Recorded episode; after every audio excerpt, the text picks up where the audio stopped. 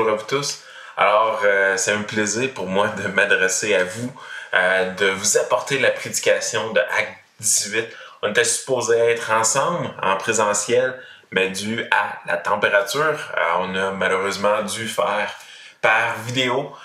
mais on est, on est rendu en quelque sorte habitué à cette forme-là. Du moins, on, on, est capable de tolérer cette, cette forme par vidéo, mais c'est certain que on préfère euh, de beaucoup plus être assemblés ensemble en église locale, euh, sous la parole de Dieu, ensemble pour prier, ensemble pour louer Dieu, ensemble pour la prédication et ensemble pour la communion fraternelle. Mais bon, euh, les circonstances font en sorte que ce matin, on va être par vidéo. on poursuit notre série dans le livre des Actes, Acte 18, et donc le livre des Actes, c'est vraiment le commencement du christianisme, c'est le, commencement des premières églises qui sont en train de se former. Euh, on va le voir dans le texte d'aujourd'hui. On n'aura pas le temps de couvrir tous les éléments du texte parce qu'il y a beaucoup de, détails, beaucoup d'éléments, mais on voit ces, croyants qui commencent à grandir euh, en nombre euh, dans différentes villes là où Paul est passé. Et commence tranquillement à avoir des réunions à premières églises, dans des églises maisons. Et donc, on, est dans ce texte-là ce matin. Un texte que j'ai donné comme titre Quand Dieu appelle, il pourvoit. Quand Dieu appelle, il pourvoit.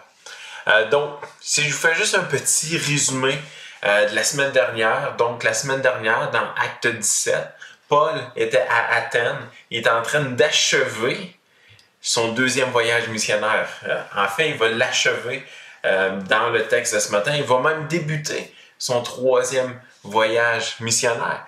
Et donc, la semaine dernière, acte 17, Paul est à Athènes et sur l'aréopage, hein, le mont, le mont Mars ou le mont d'Arès, euh, qui était le dieu romain ou le dieu grec de la guerre.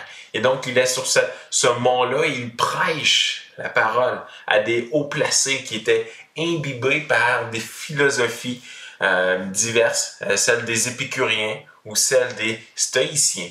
Euh, je ne rentrerai pas dans, les détails, on en a parlé amplement la semaine dernière. Au travers de, tout son, temps, son discours qu'il a fait sur l'aréopage, il y a eu des conversions. Mais Paul maintenant se dirige vers Corinthe, une ville encore une fois qui est importante de par son positionnement géographique, Hein, c'était un, endroit avec des grands marchés, il y avait beaucoup de commerce qui se faisait, les navires pouvaient y venir. Mais c'était également un endroit qui était connu pour sa beauté, euh, beauté du monde antique, avec le temple d'Aphrodite, euh, qui était Aphrodite, qui était la protectrice, la déesse protectrice de Corinthe. Et malgré le fait que le temple était un lieu merveilleux en apparence, euh, à l'intérieur de ce temple-là, c'était connu euh, pour de la débauche. Euh, c'était un endroit reconnu pour la prostitution. Et c'était encore une fois Corinthe, une ville religieuse, une ville avec différents dieux, les dieux grecs, les dieux romains. À l'époque, l'époque de, Paul, dans Acte 18, la population était estimée à environ 650 000 habitants.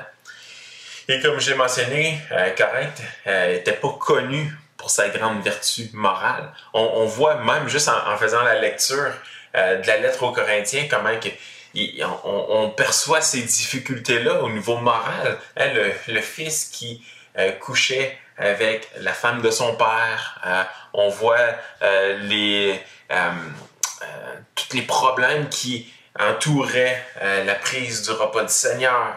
Euh, donc, on, voyait que ce n'étaient pas les gens les plus moraux euh, au monde. Euh, donc, il y avait une lacune à ce niveau-là. Et plusieurs commentateurs aujourd'hui vont comparer Corinthe de l'époque à Las Vegas d'aujourd'hui, là où il y a beaucoup de débauches, malheureusement. Et donc, dans le texte d'aujourd'hui, Paul est à Corinthe pour la suite de son ministère.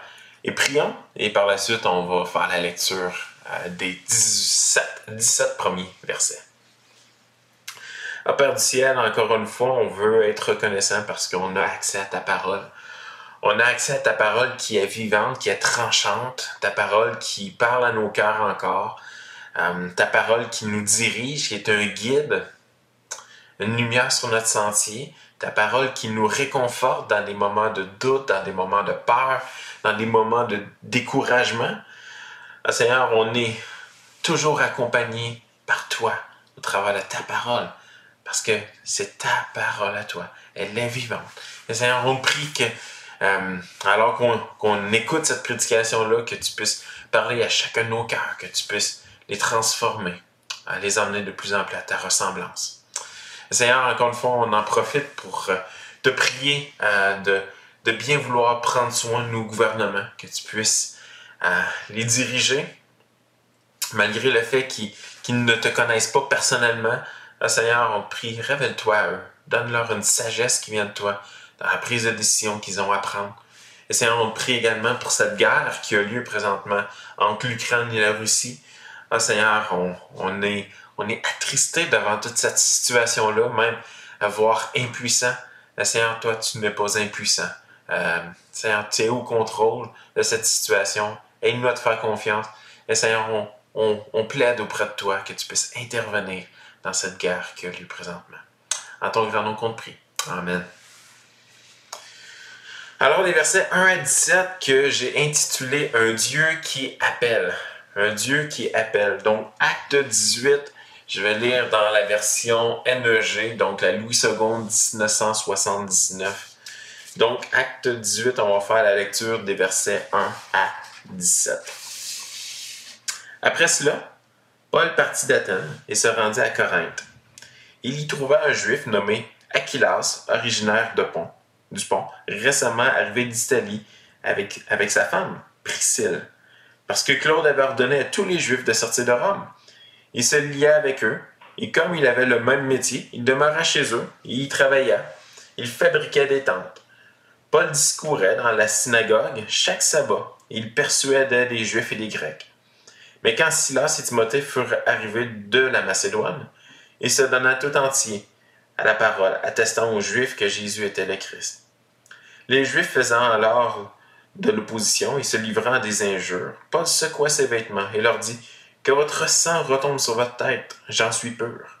Dès maintenant j'irai vers les païens. Et sortant de là, il entra chez un nommé Justus, homme craignant Dieu, et dont la maison était contiguë à la synagogue.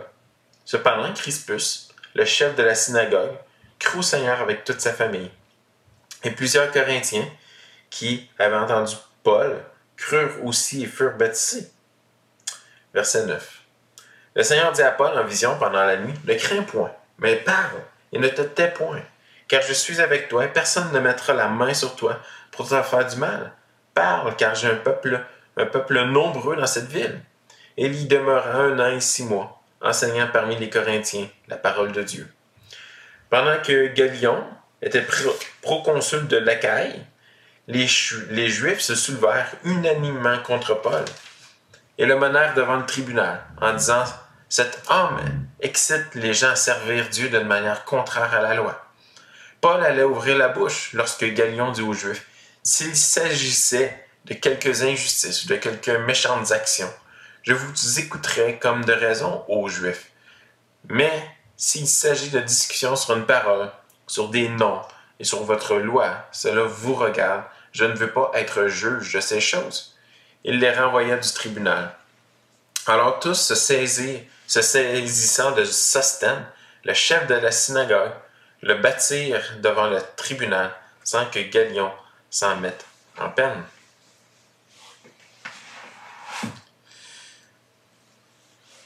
Un des versets clés euh, dans, tout ce texte, euh, dans, je dirais dans tout le chapitre, c'est cette promesse que Dieu a fait à Paul.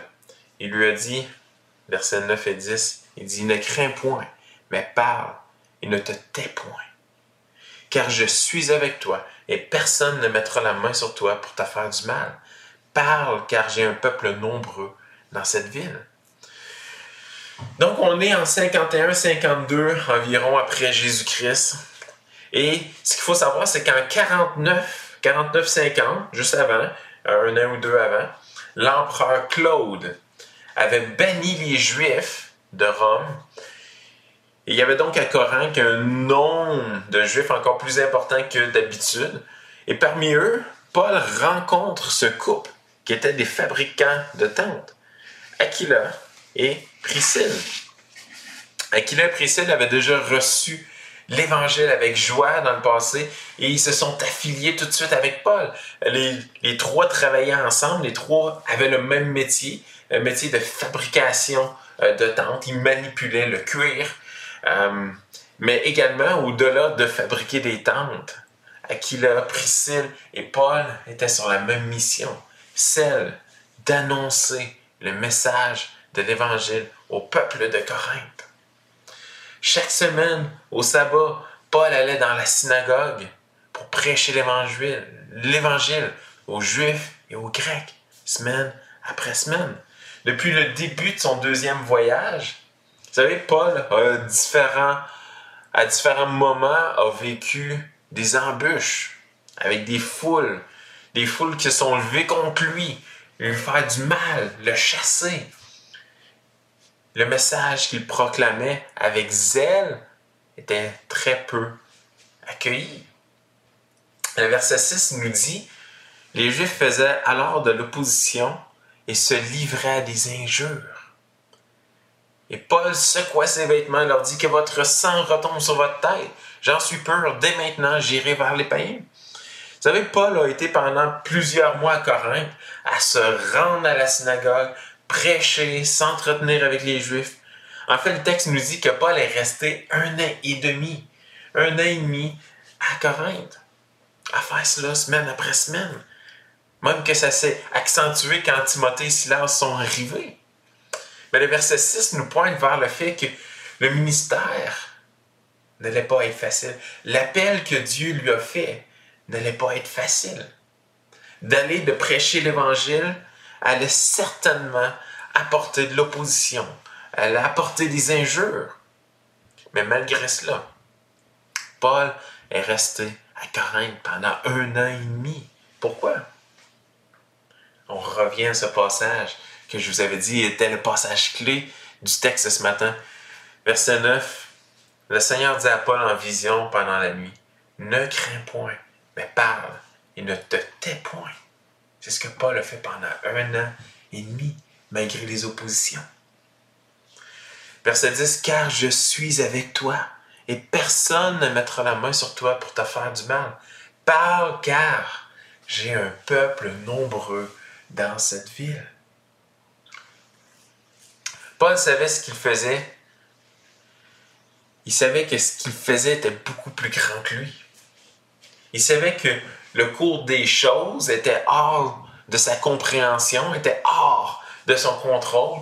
Il savait que cette promesse reçue de Dieu était pour lui un solide rempart lorsqu'il allait faire face à l'adversité. C'est ce qui a donné la persévérance à Paul. De rester un an et demi à Corinthe, une ville de débauche, une ville immorale, à prêcher l'Évangile à une grande majorité qui ne veulent pas t'entendre, qui font de l'opposition, qui, qui vont crier des injures semaine après semaine, jour après jour, parce que quand, Paul, euh, quand Silas et Timothée sont arrivés, ça s'est accentué. Paul a prêché encore plus. Mais son solide rempart était cette promesse que Dieu était avec lui. Je suis avec toi. Parle, j'ai un peuple nombreux dans cette ville. Il savait que là où Dieu l'appelait, Dieu allait pourvoir. Il savait que si Dieu l'appelait, il lui disait qu'il avait un peuple nombreux dans cette ville-là, que certainement ça allait porter ses fruits.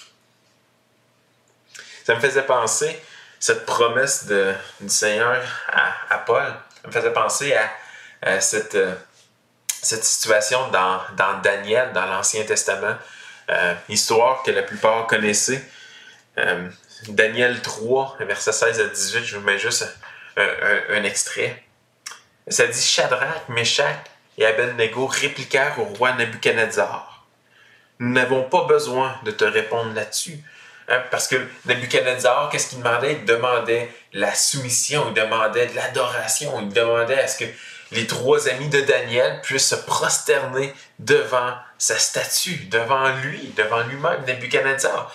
Et Shadrach, Meshach et Abednego, les trois ont refusé de se, de s'agenouiller, de se prosterner devant Nebuchadnezzar. Le verset 17 euh, de Daniel 3 dit Voici, notre Dieu que nous servons peut nous délivrer de la fournaise ardente, et il nous délivrera de ta main, ô roi. Sinon, sache au roi que nous ne servirons pas tes dieux, et que nous n'adorerons, n'adorerons pas la statue d'or que tu as élevée. Et on sait par la suite que le, le roi a augmenter la température de la fournaise pour que ça devienne vraiment une fournaise ardente tellement chaude que euh, même ceux, les soldats qui ont, qui ont mis euh, les, trois amis ensemble dans la fournaise sont morts euh, tellement que la chaleur était intense. Et les trois amis ont resté intouchés par le feu, par la chaleur. Ils ont été miraculeusement délivrés parce que l'Éternel était avec eux. Il ne les avait pas abandonné. Vous savez, depuis le début de ses voyages missionnaires, Paul, Dieu est celui qui le protège. Il est celui qui montre le chemin. Et Paul demeure fidèle, peu importe le coup. Peu importe le coup, il demeure fidèle. vous savez, semaine après semaine, on prêche sur, sur Acte et on est dans les voyages missionnaires de Paul et on voit la souffrance qu'il vit.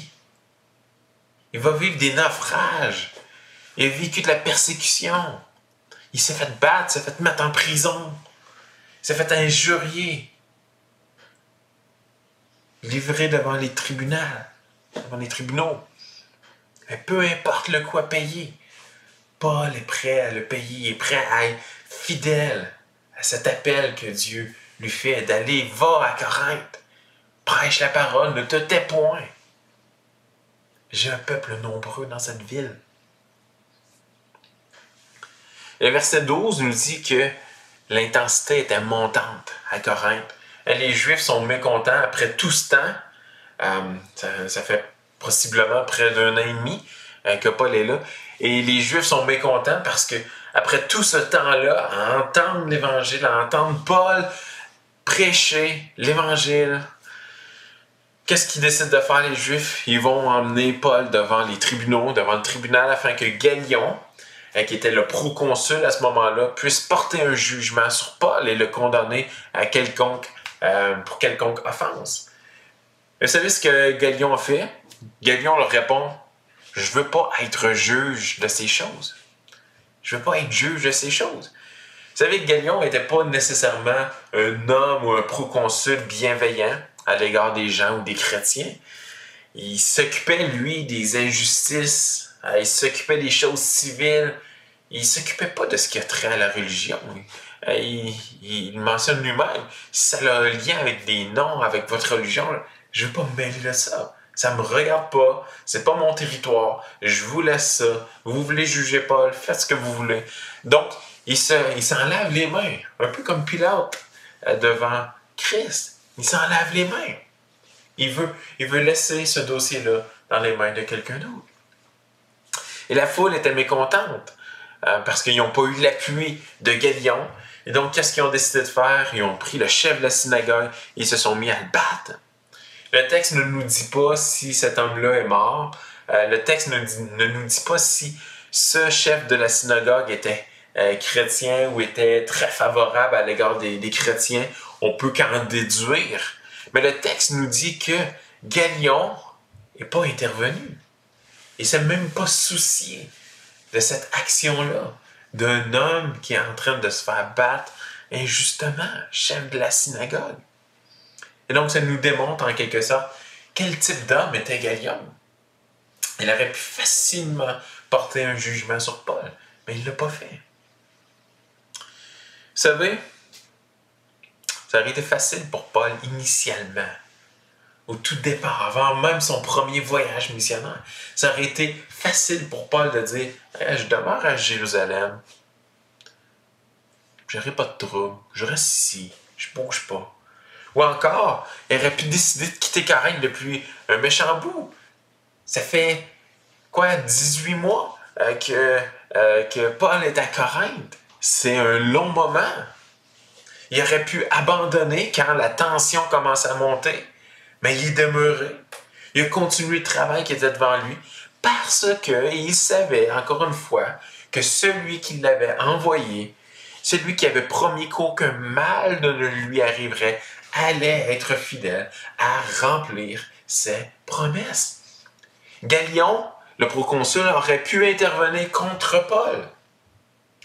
Mais celui qui avait promis qu'aucun mal allait arriver contrôlait les événements, contrôlait les actions de Galion à ce moment-là.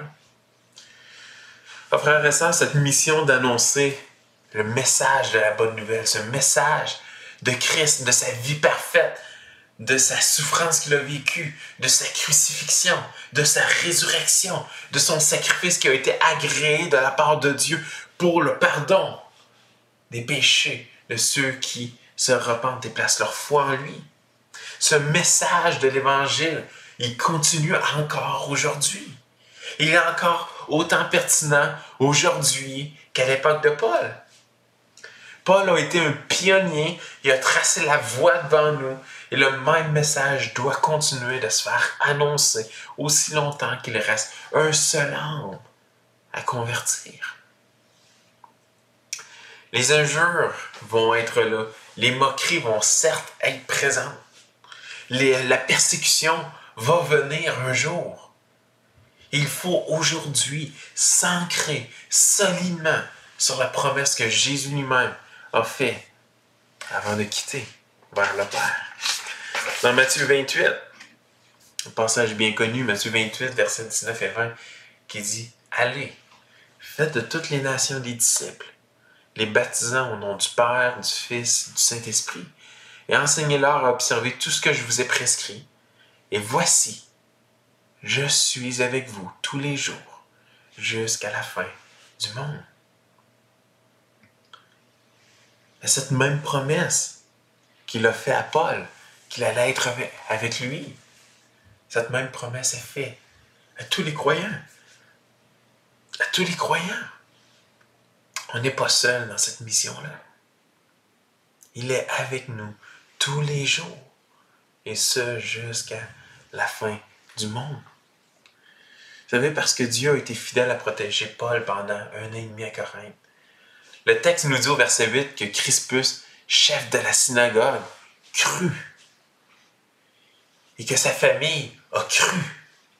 Et que plusieurs Corinthiens qui avaient entendu Paul crurent et furent baptisés. Quand Paul, quand Dieu appelle, il pourvoit. Dieu a appelé Paul à Corinthe. Et il pourvoit pour les résultats, il pourvoit pour les fruits. C'est Dieu lui-même qui produit ces fruits-là. Il a envoyé Paul. Paul a été fidèle. Et des fruits ressortent de cela.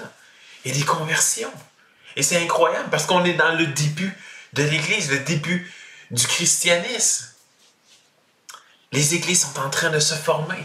Les croyants sont de plus en plus nombreux. Ces croyants-là vont, pour toutes sortes de raisons, se disperser. Parfois, c'est la persécution. Elles sont chassées de certaines villes.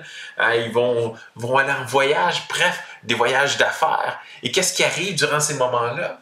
Ils vont partager l'Évangile parce que c'est la mission de tout croyant d'être des ambassadeurs. On est des ambassadeurs de Christ.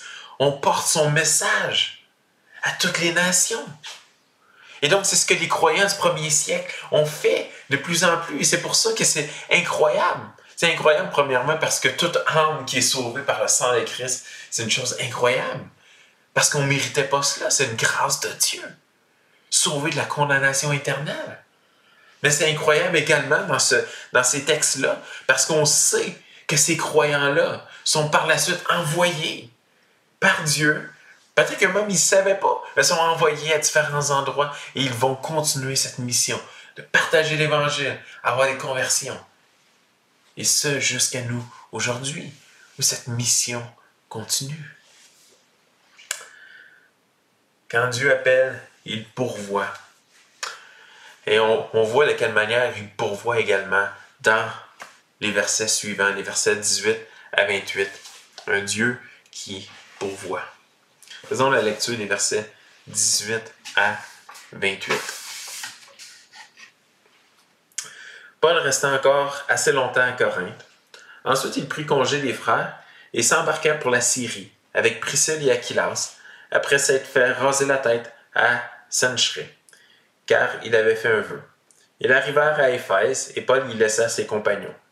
Étant entré dans la synagogue, il s'entretint avec les Juifs qui le prièrent de prolonger son séjour. Mais il n'y consentit point. Il prit congé d'eux en disant Il faut absolument que je célèbre la fête prochaine à Jérusalem. Je reviendrai vers vous, si Dieu le veut. Et il partit d'Éphèse. Étant débarqué à Césarée, il monta à Jérusalem, après avoir salué l'Église, il descendit à Antioche. Verset 23. Lorsqu'il eut passé quelque temps à Antioche, Paul s'est mis en route et parcourut successivement la Galatie et la Phrygie, fortifiant tous les disciples. Un juif nommé Apollos, originaire d'Alexandrie, homme éloquent versé dans les Écritures, vint à Éphèse. Il était instruit dans la voie du Seigneur et fervent d'esprit. Il annonça et enseignait avec exactitude ce qui concerne Jésus, bien qu'il ne connaisse que le baptême de Jean. Il se mit à parler librement dans la synagogue.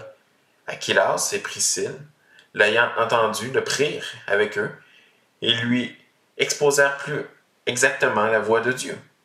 Comme il voulait passer à Achaïe, les frères l'y encouragèrent et écrivirent aux disciples de bien le recevoir.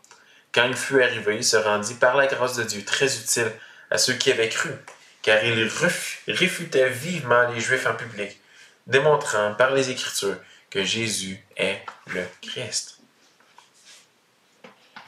Donc, malgré tout ce qui venait de se produire à Corinthe, les Juifs qui se soulèvent, Paul est demeuré encore un certain temps. Euh, c'est ce que le texte nous dit. Et euh, durant ce temps-là, Paul certainement se rappelle de ce que Dieu lui avait dit au travers de cette vision. Parle, car j'ai un peuple nombreux dans cette ville. Et vous savez, j'aurais été à la place de Paul et j'aurais probablement cherché à plaider auprès de Dieu en lui disant Seigneur, tu veux que je demeure ici à prêcher parce que tu as un peuple nombreux à convertir? Ben, dis-moi c'est qui? Dis-moi c'est qui, je vais aller les voir directement. Je vais m'éviter tout le stress, toute l'opposition des Juifs et leurs injures. Dis-moi exactement c'est qui, je vais aller les rencontrer dans leur domicile. Mais comme vous savez, c'est pas ce qui s'est produit. Paul a prêché sans réserve à tous ceux qui entendaient. Et les résultats et la gloire, il l'a laissé à Dieu. Si Paul avait su qui était ce peuple nombreux, il serait allé directement vers eux et aurait pu facilement s'attribuer le mérite. Mais non, là, il, il lance cette bonne nouvelle-là à tous ceux qui entendent, tous ceux qui étaient présents. Et donc, ça repose dans les mains de Dieu de transformer des cœurs, de donner vie à ceux qui sont morts au péché. Et encore une fois, ça enlève toute excuse au peuple qui ont entendu et qui s'est opposé. Ça leur enlève toute excuse. Parce qu'ils ont été exposés à ce salut-là. Hein, vous savez, on pourrait croire que verset, si on revient juste en arrière, verset 6, euh, on pourrait croire que Paul va abandonner les Juifs euh, à cause de l'opposition, euh, puis il va secouer ses vêtements, puis il va dire que votre sang retombe sur votre tête, j'en suis peu. Dès maintenant, j'irai vers les païens. On pourrait croire que Paul abandonne les Juifs.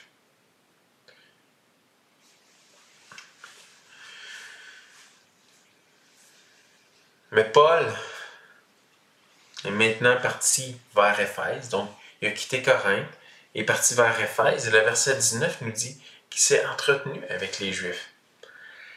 Et donc pourquoi Paul a eu cette, euh, cette, montée-là, euh, cette vigueur dans ses paroles drastique que votre sang retombe sur votre tête?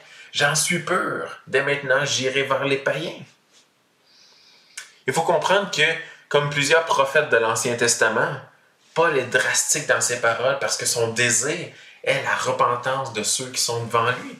ceux-là même qui le rejettent. Il voulait leur faire comprendre qu'ils sont plus dans l'ignorance. Tous ont eu l'occasion. Tous ont entendu la parole de Dieu. Tous ont été face au salut. Ils ne sont plus dans l'ignorance face au salut de Dieu, mais au contraire, ils sont maintenant tenus responsables pour le rejet du salut de Dieu. Et on pourrait croire aujourd'hui que c'est raide de la part de Paul de parler ainsi au peuple. Mais Paul savait qu'après la mort vient le jugement de Dieu pour le péché. Il savait que tous ceux qui, ne s'étaient pas repentis, n'avaient pas placé leur foi en Christ pour le pardon de leurs péchés, allaient vivre la condamnation éternelle. La gravité de la conséquence demandait un ton grave, alarmiste, des paroles allaient en saisir quelques-uns.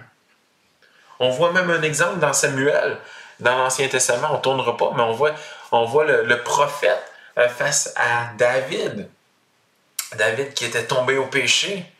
Et le prophète qui a ce ton alarmant face à David, parce qu'il désire produire la repentance chez David. Tous vont avoir eu l'occasion d'entendre. Oui, Dieu a un grand peuple dans cette ville-là, et Paul doit prêcher librement à tous. Et c'est Dieu, c'est Dieu qui va convertir les cœurs.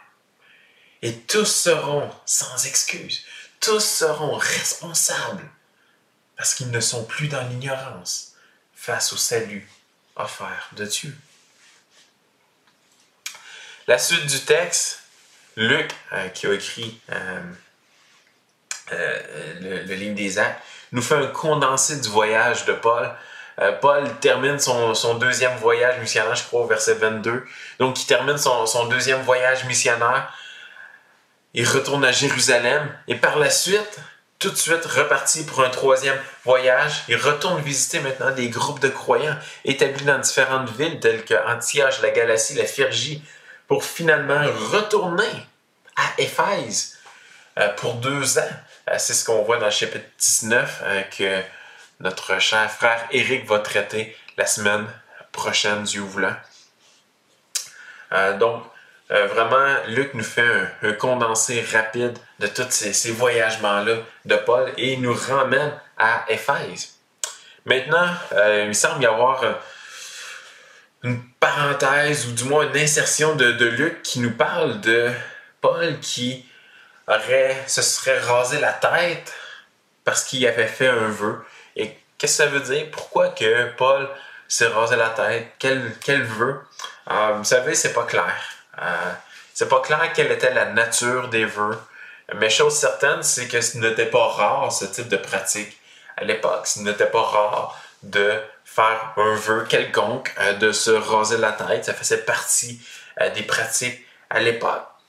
Donc, on peut se questionner, est-ce que c'était un vœu de Nazaréa, que Paul est en train de, de, se dédier complètement à Dieu en s'abstenant de boissons alcoolisées, en se euh, en s'abstenant de, de, toucher euh, quelque chose qui le rendrait impur d'une quelconque manière, toucher un mort par exemple.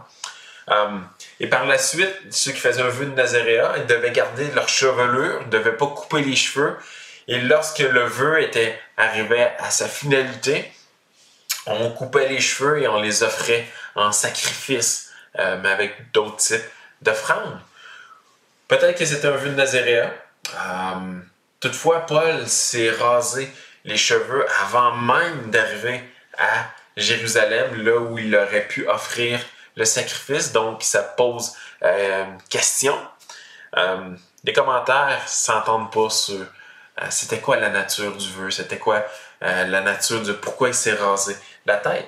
Peut-être c'était encore une fois un vœu d'action de grâce pour la protection de Dieu, tel que Dieu l'avait promis. Donc, c'était une manière de signifier une action de grâce à l'égard de Dieu. Parfois même, il y a certains marins euh, qui allaient se raser en signe de reconnaissance pour avoir survécu à un voyage difficile. Donc, quoi qu'il en soit, euh, on ne sait pas exactement le pourquoi d'un tel vœu, mais il faut simplement comprendre que ce n'était pas inhabituel à l'époque. Fin de la parenthèse ici sur la tête rasée et euh, le vœu de Paul.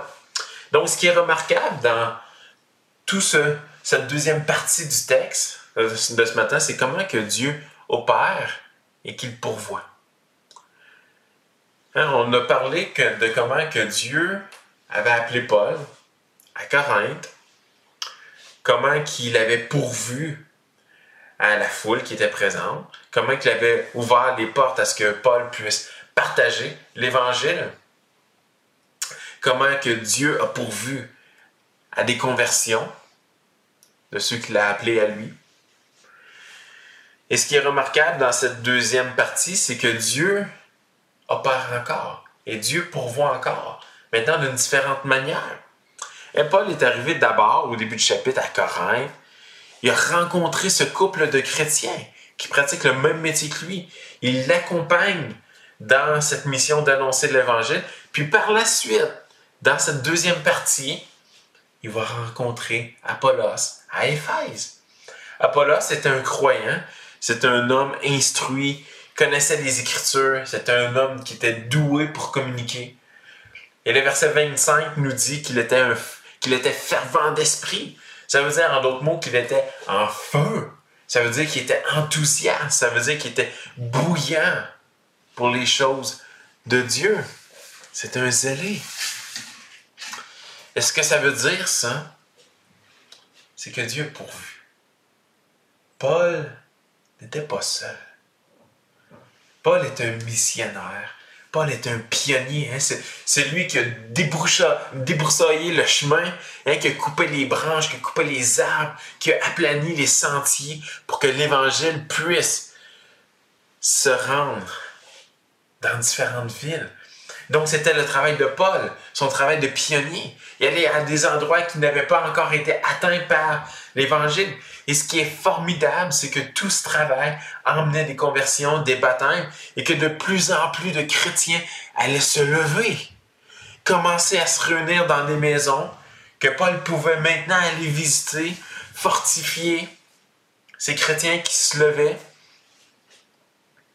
Il allait être des, et ces chrétiens allaient maintenant être des supports pour Paul. Allaient pouvoir le soutenir. Paul a été soutenu financièrement et Paul allait être soutenu dans la prière et Paul n'allait plus être seul sur le champ missionnaire. Il allait avoir cette armée de soldats, cette grande armée qui était en train de se bâtir, que Dieu était en train de bâtir malgré le fait que ce, ministère de Paul pouvait très, euh, certainement euh, être très solitaire, devait trouver ça difficile à certains moments, se sentir seul. Mais les conversions que ça produisait, c'était en train de produire les partenaires pour Paul. Apollos annonçait Christ. Priscille et Aquilas ils vont aller prendre un temps avec lui. Euh, on, voit dans, on voit dans le texte hein, qu'ils vont le prendre en privé. Euh, Apollos qui annonçait Christ. Euh, mais il y avait encore certaines lacunes, certains éléments qu'il n'avait pas saisis. Et donc, Priscille et Aquilas vont faire ce rôle. Ils sont des chrétiens affermis qui connaissent les Écritures. Et ils vont rencontrer Apollos pour le redresser dans sa compréhension du baptême. Et pendant ce temps-là, pendant que Priscille et Aquilas peuvent faire ce travail de les redresser un croyant pour l'amener une, compréhension encore plus exacte du baptême et de Christ, Paul peut poursuivre le ministère de fortifier les croyants et prêcher l'Évangile dans les différentes villes. C'est incroyable ce qui est en train de se produire. Les premiers croyants qui sont déjà en train de s'édifier, les premiers chrétiens qui sont déjà en train de prendre soin l'un de l'autre, tout le monde a son rôle. Apollos qui annonce Christ. Priscille et Aquilas, oui, ils enseignent, ils prennent leur rôle au sérieux de redresser, d'encourager. Ils vont aller encourager Apollos. Et pendant ce temps-là, Paul s'est lancé dans son troisième voyage missionnaire. Il va redresser, euh, il va, il va rencontrer les croyants, il va rencontrer les petites églises qui sont en train de bâtir pour les encourager, pour les fortifier. Dieu était à l'œuvre au travers de la fidélité de ses enfants. Ses promesses se réalisaient en donnant vie à ce qui était mort et en étant avec Paul, en dirigeant les circonstances devant lui et en plaçant des partenaires de plus en plus nombreux à ses côtés. Tout comme nous aujourd'hui. On n'est pas seul. Ah, parfois, on se sent seul face à l'appel de Dieu. Vous savez, Dieu nous a donné des dons. Et Dieu nous appelle aussi à aller annoncer l'Évangile. Dieu nous appelle aussi à aller s'encourager, à se fortifier l'un et l'autre. Chacun a son rôle. Et tout cela contribue à ce que l'Évangile puisse continuer d'être annoncé, et ce jusqu'aux extrémités de la terre. Comme on l'a lu dans Matthieu 28, on n'est pas seul. Christ est avec nous, son esprit est avec nous, il nous accompagne. Il nous console, nous fortifie. Et en retour, on n'est pas seul non plus parce qu'on a des partenaires, on a des frères et sœurs. Ne crains pas, ne crains point, mais parle, ne te tais point. Car je suis avec toi, et personne ne mettra la main sur toi pour te faire du mal. Parle, car j'ai un peuple nombreux dans cette ville. Bien que cette parole s'adressait à Paul, comme on l'a vu dans Matthieu 28, on n'est pas seul. On a des frères et sœurs localement. On a l'Esprit de Dieu qui nous accompagne en tout temps. Et on a des frères et sœurs à l'échelle mondiale. Et comme Paul, le service pour Dieu n'est jamais facile. On va avoir de l'opposition.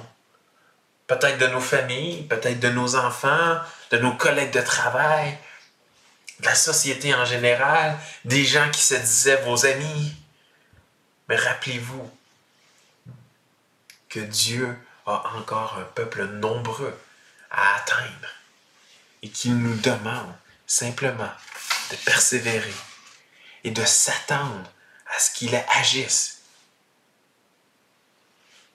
Et de se rappeler également que nous ne sommes pas seuls dans la moisson. Frères et sœurs, rappelez-vous que lorsque Dieu appelle, il nous a appelés chacun d'entre nous à être ses enfants. Si vous êtes croyant aujourd'hui, si vous êtes chrétien, Dieu vous a appelé à être son enfant d'adoption. Et si Dieu vous a appelé, Dieu va pouvoir, Dieu va vous équiper pour continuer sur la moisson tant aussi longtemps qu'il y a encore un seul homme à être converti. Comme a dit J.I. Packer euh, dans son classique, euh, son livre qui se nomme L'évangélisation et la souveraineté de Dieu, vraiment l'un des meilleurs livres que j'ai lu sur l'évangélisation. J.I. Packer va dire que il dit que la souveraineté de Dieu, le fait qu'il est au-dessus de toute chose, au contrôle de toute chose, assure que l'évangélisation ne sera pas en vain. Dieu nous appelle à l'évangéliser et on peut être assuré que lorsqu'on va ouvrir la bouche, que la parole va sortir, que l'évangile va être sorti, elle va faire son travail parce que, pas parce qu'on est bon, parce qu'il est, il est bon, parce que c'est lui qui convainc les cœurs. Rappelez-vous, lorsque Dieu appelle, Dieu pourvoit. Prions. Père du ciel, on, mesure le, le coût d'être un disciple de Christ. On mesure le coût de c'est quoi être un enfant de Dieu?